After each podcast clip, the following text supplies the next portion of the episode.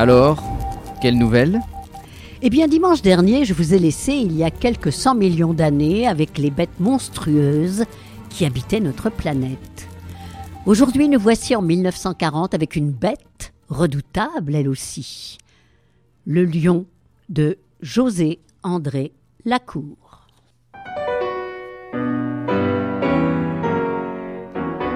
Je raconte ici l'histoire de deux amants et d'un lion. Le lion avait été jadis un lion terrible et grand. Mais à présent, il n'était plus qu'un lion en retraite, aux dents usées par les intempéries.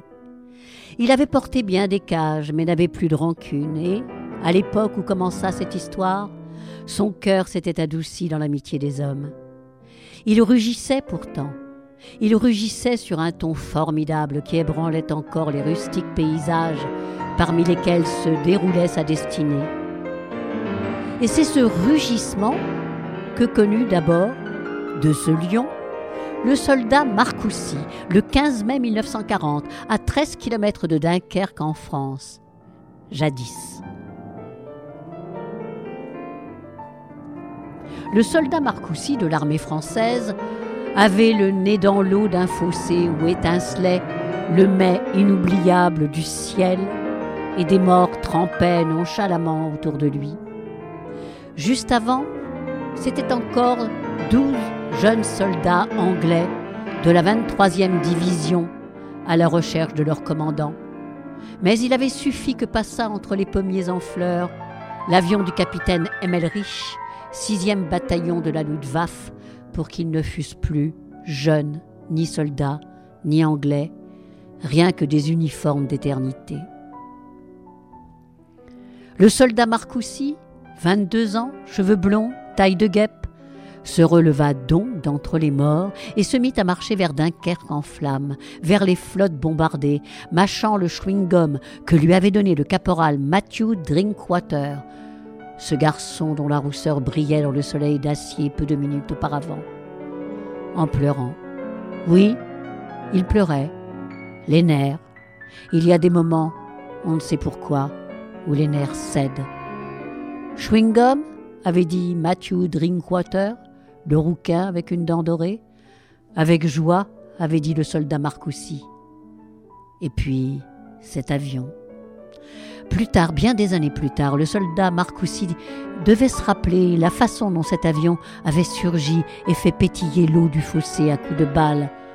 Mais il ne put jamais se souvenir de l'instant où il était réapparu, allègre, pétaradant, faisant éclore d'autres morts sans doute sur la terre printanière et vide, si ce n'est, à l'horizon, l'enfumement énorme de la guerre, et avait disparu vers son propre anéantissement, le laissant lui, Marcoussi, collé au sol, noyé dans le silence local de la nature qui suit les passages d'avions. Ce drôle de silence torpide et sec au cœur duquel, par-delà quelques frémissements d'herbe, grondait, faible et lointain, le rugissement d'un lion. Ce n'était pas Dunkerque, ce n'était pas la Luftwaffe, ni les 250 de la marine anglaise, c'était un rugissement paisible de lion. Marcoussi se leva et pensa sobrement qu'il était devenu fou. Ou alors c'était son cœur qui rugissait ainsi. Ou c'était quelque dieu irrité. Car la mort bête de douze jeunes Anglais, pensa le soldat Marcoussi, crie vengeance au ciel, et il y a quelque part un Jupiter un peu gâteux qui s'est mis à secouer les nuées de la colère. Mais c'était bien un lion, un vrai lion, égaré là, c'est incroyable, à Dunkerque en 1940, et voici comment ils se rencontrèrent. Mon lion, mon soldat Marcoussi, et celui qui devait devenir son amour. Marcoussi s'était relevé. Il tourna lentement la tête vers un champ rugueux et pâli de soleil, au milieu duquel, entre les ruines d'une ferme et un bouquet de saules, était une cage de fer renversée contre un cheval assassiné. Et dans cette cage était un lion, tout pâle, qui rugissait d'angoisse. Et Marcoussi vit encore ceci. Sur l'arbre contre lequel il s'appuyait, un vautour.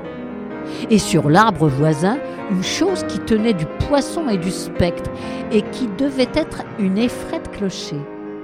Et par-dessus cela, par-dessus cette vision singulière et nocturne, pourtant un immobile soleil d'acier régnait sur la terre, par-dessus la cage renversée, le cheval tué et les champs pâles de lumière, un grand-duc tournait.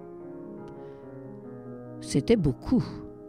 Ruisselant de peur, confronté tout à coup, il le savait, avec ses propres oiseaux noirs, avec les troubles monstres héraldiques que tout homme tient en lui enfermé, Marcoussi souleva la mitraillette qu'il n'avait pas cessé de serrer contre son ventre et se mit à tirer dans les arbres, sur la terre, partout, dans le ciel, avec des sursauts spasmodiques de la poitrine et de la tête. Il hurlait, il sautait sur place, il se mit à glapir en voyant tout à coup le grand-duc se déchiqueter dans l'air mort et s'abattre. Il se tourna vers le vautour qui n'avait pas bougé, et dans la même seconde sut qu'il n'avait plus de balles et que le lion, là-bas, avait ouvert la porte de sa cage. C'est énorme un lion. Le vieux lion, les vieux lions, semblent de pierre et venir tout droit d'un temple d'Assyrie dont la durée a délité les frontons pour rendre à la vie les faux figés pendant des millénaires et faire qu'ils puissent égorger les soldats solitaires. Le lion s'avançait sans hâte. Il regardait le soldat Marcoussi avec une attention soutenue. À distance, il le flairait, se faisant sans doute intimement le portrait en pied de sa proie, le jaugeant, la pression. Le soldat Marcoussi n'était pas fier. Adossé maintenant à l'arbre qui gardait le vautour, tenant sa mitraillette comme une massue, il cherchait désespérément dans le ciel des avions allemands qui vinssent torpiller tout ça, lâcher bombes et rafales dans ce tableau paralysé où bougeait seul un vieux lion. Mais l'Oberleutnant Emmerlich, le seul qui eût reçu l'ordre de patrouiller la route, venait d'exploser en effectuant un piquet sur une nouvelle bande de soldats anglais à quatre kilomètres de là. Le lion se rapprochait pas à pas, pas pressé, fonctionnaire. Il se rapprochait de Marcoussi. Vingt mètres peut-être les séparaient. Puis ce serait tout. Rien ne demeurerait du tableau étrange peint par quelques peintres fous. Une cage, des oiseaux de cauchemar et un lion que cette anecdote finale est animée, le roi des bêtes digérant parmi les reliefs du deuxième classe Marcoussi. Celui-ci prit ses jambes à son cou. Il courait comme un diable, effaré. Il avait calculé brutalement que les soldats anglais morts n'étaient pas plus de, de 200 mètres. Est-ce qu'un lion va faire le difficile en temps de guerre? Derrière Marcoussi, le lion courait sur la route, souple et languide et il rugissait, faisant vibrer l'accablement de la terre dans le dos rétréci du fuyard. Deux cents mètres, aucun espoir, seulement celui-ci. Au bord de la route, à 40 mètres, il y avait un camion de l'armée belge, vide et fusillé, auquel Marcoussis était à un moment, tout à l'heure. S'enfermer dedans. Dans la cabine du chauffeur, peut-être les Belges avaient-ils laissé des armes. Un pistolet, mon royaume pour un pistolet, et abattre ce lion. 40 mètres sont un calvaire affreux lorsqu'on a un lion aux trousses. Mais Marcoussi atteignit le camion sans s'être fait lacérer et il s'enferma dans la cabine, pantelant, anéanti de peur, ayant manqué se couper les doigts en claquant la portière. Ouf Pas de pistolet, rien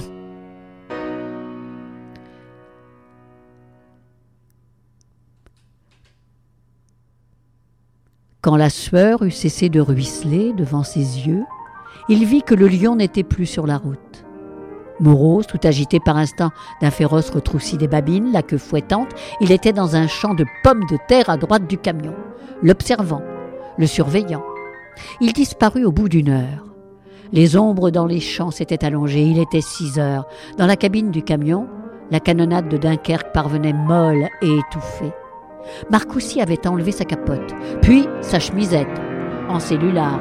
Enfin, il ôta son pantalon. Impossible de baisser les vitres. L'explosion qui avait paralysé le camion les avait bloqués. Question. Si le lion monte sur le capot et s'en avise, arrivera-t-il à défoncer le pare-brise? Vers 7h30, le soldat entr'ouvrit une portière avec d'infinies précautions.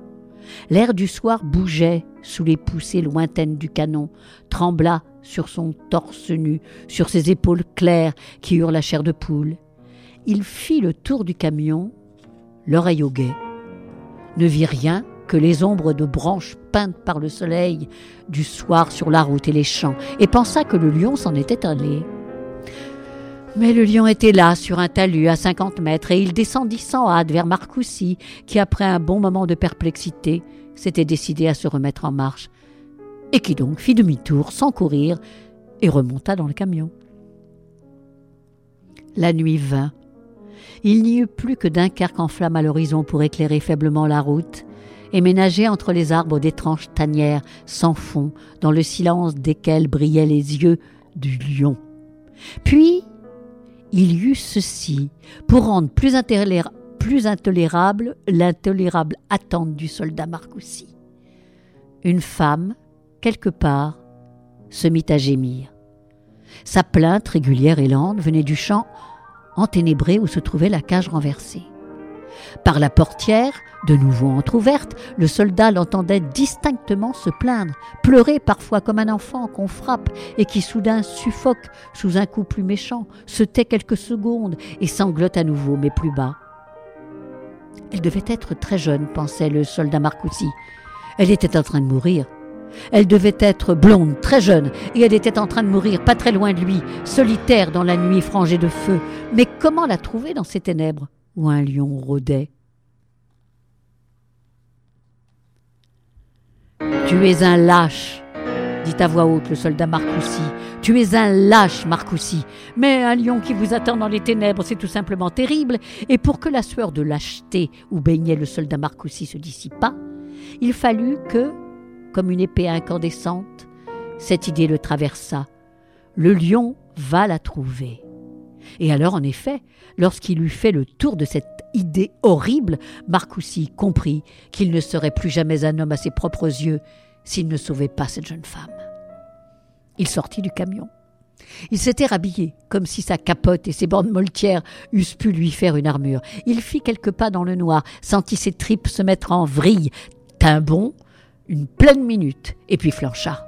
Comme il remontait d'un saut dans la cabine, sa manche accrocha une manette située près du volant, et les phares du camion s'allumèrent, éclairant un fragment de la route, trois arbres blancs, le champ où se trouvait la cage et la cage elle-même.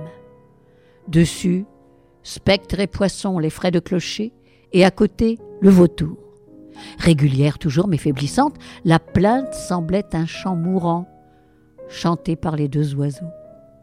Et l'on vit ceci. Un petit soldat de l'armée française qui s'avançait, en octant de peur, une manivelle au poing, le long d'un blanc tunnel de lumière fermé au bout par les barreaux brillants d'une cage à lion. Le soldat Marcoussi, donc, qui voulait sauver cette femme, qui pensait c'est trop bête, je vais me faire bouffer, qui pensait je ne peux pas ne pas y aller.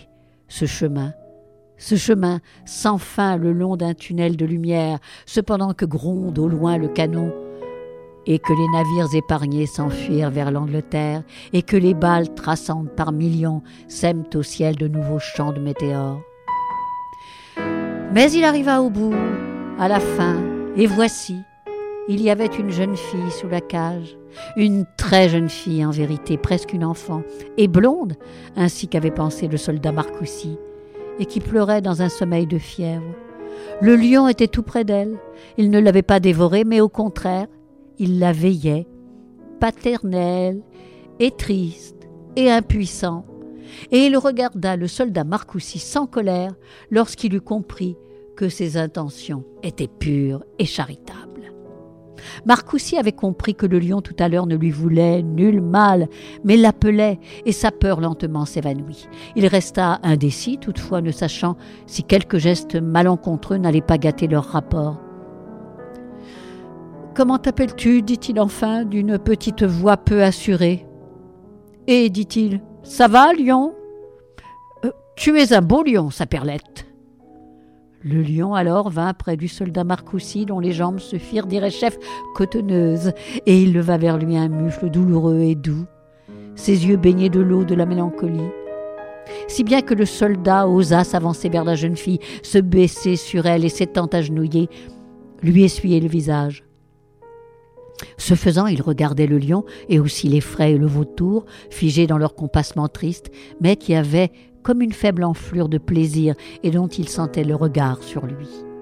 Lorsqu'il réussit à dégager la jeune fille des débris de la cage, il la souleva et la transporta dans le camion. Elle avait les deux tibias brisés. Elle ne pleurait plus.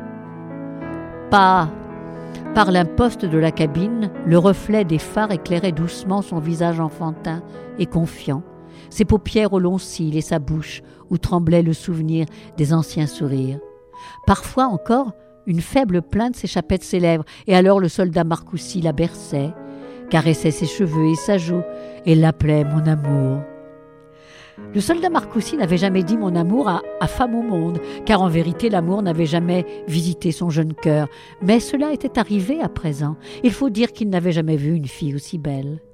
Le soldat Marcoussi était fou d'amour, et il le dit au lion qui était étendu à côté d'eux dans le camion, et il dit à ses propres oreilles, et il le dit à la jeune fille qui dormait, en tressaillant et en balbutiant des mots sans suite. Il disait ceci, mon amour, je vous aime. Je suis content qu'il y ait eu la guerre et qu'un avion allemand ait fait sauter la terre sous vos pas, risquant de vous engloutir et de vous tuer et de tuer votre lion, puisque c'est tout cela qui fait que je vous ai rencontré. J'aime Hitler, mon amour. J'aime le parapluie de Chamberlain. J'aime les millions de morts qu'il y aura. Voilà ce qu'il disait. Et elle, elle dormait, confiante, ravissante, dans ses bras de garçon heureux et fou d'amour. Et il disait encore Pardon pour votre grand-duc que j'ai tué comme un imbécile. Et la nuit passait, passait, et les vagues lointaines de la mer engloutissaient avions, hommes et navires, et Churchill, dans la nuit, dans la nuit, et le sang disait au peuple Je vous promets des années de souffrance. Mais le soldat Marcoussi savait ce que c'est qu'être heureux. Il avait peur que la nuit ne finît un jour, et il savait qu'elle finirait. Et elle finit. Les phares devinrent pâles dans l'aurore, et Dunkerque était enseveli sous des avalanches de fumée, et l'on sentait partout l'odeur terrible des brûlures. Les oiseaux chantèrent dans les arbres. Pas un instant la jeune fille ne s'était réveillée. Dans la clarté de l'aurore, elle était douce et paisible comme un enfant. Le lion la regardait, et le vautour qui était monté dans le camion, et le soldat Marcoussi qui la tenait toujours serrée contre sa poitrine, pleine de chants et de poèmes. Mon amour, dit-il, mon amour. Il avait dit cela combien de fois? Des centaines, des milliers de fois. Il aimait dire cela. Mon amour. Lion, dit-il, mon vieux lion, mon pote. Il vit que le lion l'aimait. Vautour, dit-il, mon pote. Il vit que le vautour l'aimait. Un vautour, pourtant, ce n'est pas tendre. Mais ce vautour-là aimait le soldat Marcoussi. Vautour, dit-il, lion, mes potes, et Fred Clocher, ma copine. Elle était là, elle aussi. Troublé, le soldat sut que l'effraie aussi l'aimait. Cela fait plaisir de savoir qu'une effraie peut aimer. Quel dommage qu'il eût abattu le grand-duc la veille. Vers cinq heures du matin, les premières escadrilles de la Luftwaffe passèrent direction le Havre. Le tonnerre des avions n'éveilla pas vraiment la jeune fille. Elle ouvrit seulement les yeux, de beaux yeux marrons, dont la lumière se posa sur le, village, sur le visage du soldat Marcoussi. Puis elle les referma en souriant, mystérieusement. Il se pencha tout près de sa bouche, murmurant Dis-moi ton nom. Je ne sais encore rien de toi, mon cœur, sinon que je t'aimerai à jamais. Dis-moi ton nom. Le mien est Marcoussi, soldat Pierre Marcoussi, 22 ans, né à Paris. Mon père est un vieux professeur de grec. Ma mère est morte quand j'étais tout petit. Il se mit à sangloter, à sangloter éperdument, et il enfouit sa tête dans le cou du lion qui avait posé sa patte sur son épaule. Il devait être six heures quand les premiers motocyclistes allemands en capote noire passèrent. Ils passèrent à grande allure, sans se soucier du camion belge, ni de ce qu'il y avait dedans, mais Marcoussi pensa que les camions de la Wehrmacht avaient à les suivre et qu'il allait être pris. Tenant la jeune fille inanimée dans ses bras, il descendit du camion. Venez, venez les enfants. Il marchait dans les champs redevenus jaunes de soleil, et le lion avançait à ses côtés, et le vautour et les frais volaient au-dessus d'eux. Ils allèrent ainsi jusqu'à une ferme vide, dont les portes étaient grandes ouvertes sur un repas abandonné au hors-d'œuvre. À l'étage, dans une grande chambre qui sentait la pomme et la fumée, il y avait un lit à courte pointe étoilée. C'est là que le soldat étendit la jeune fille. Il la déshabilla avec une tendresse désespérée, sans la regarder, et puis il la coucha et l'aborda. Elle était brûlante. La fièvre maintenant craquelait ses lèvres pures, et le soldat Marcoussi pensa avec douleur qu'il ne pouvait rien pour elle, et qu'elle mourrait si elle demeurait sans soin. C'est pourquoi, après avoir envisagé toutes les autres possibilités, mais il n'y en avait point d'autres, il sortit de la ferme et alla vers la route à la rencontre des Allemands. Il s'était attendu à tomber sur les premiers convois de camions, mais c'est deux troufions à vélo qu'il rencontra. Il les emmena vers la ferme et ils comprirent que le soldat français cherchait un médecin pour la demoiselle. Ils firent main signe pour signifier qu'ils avaient compris et l'un des soldats partit pendant que l'autre regardait avec gêne le soldat Marcoussi qui lui offrait un verre de vin d'un air gêné. Ils burent sans avoir, sans avoir osé trinquer. Une heure passa avant qu'une ambulance qui remontait de Dunkerque ne vînt prendre la jeune fille qui délirait. En réprimant ses larmes, le soldat Marcoussi écrivit un long billet qu'il épingla sur la couverture dans laquelle on avait enveloppé sa bien-aimée. Mon amour, je pense qu'ils vont bien vous soigner. Dès que vous reprendrez vos sens, occupez-vous de vos amis. Ils sont à la ferme du kilomètre 7, à droite, en quittant la route, à 500 mètres de l'endroit où vous avez été bombardés. Je les ai enfermés tous les trois dans la cave, avec tout ce que j'ai pu trouver comme nourriture. Six jambons, huit pains, quatorze saucissons et quatre boîtes de sardines que j'ai ouvertes, car j'ignorais comment les Allemands les traiteraient. J'espère que nous nous retrouverons après la guerre. Si je vois ma photo, Pierre Marcoussi, deuxième classe, 29 rue Rambouteau, Paris. Ensuite, il fut incorporé dans un convoi de prisonniers et parti à pied pour l'Allemagne.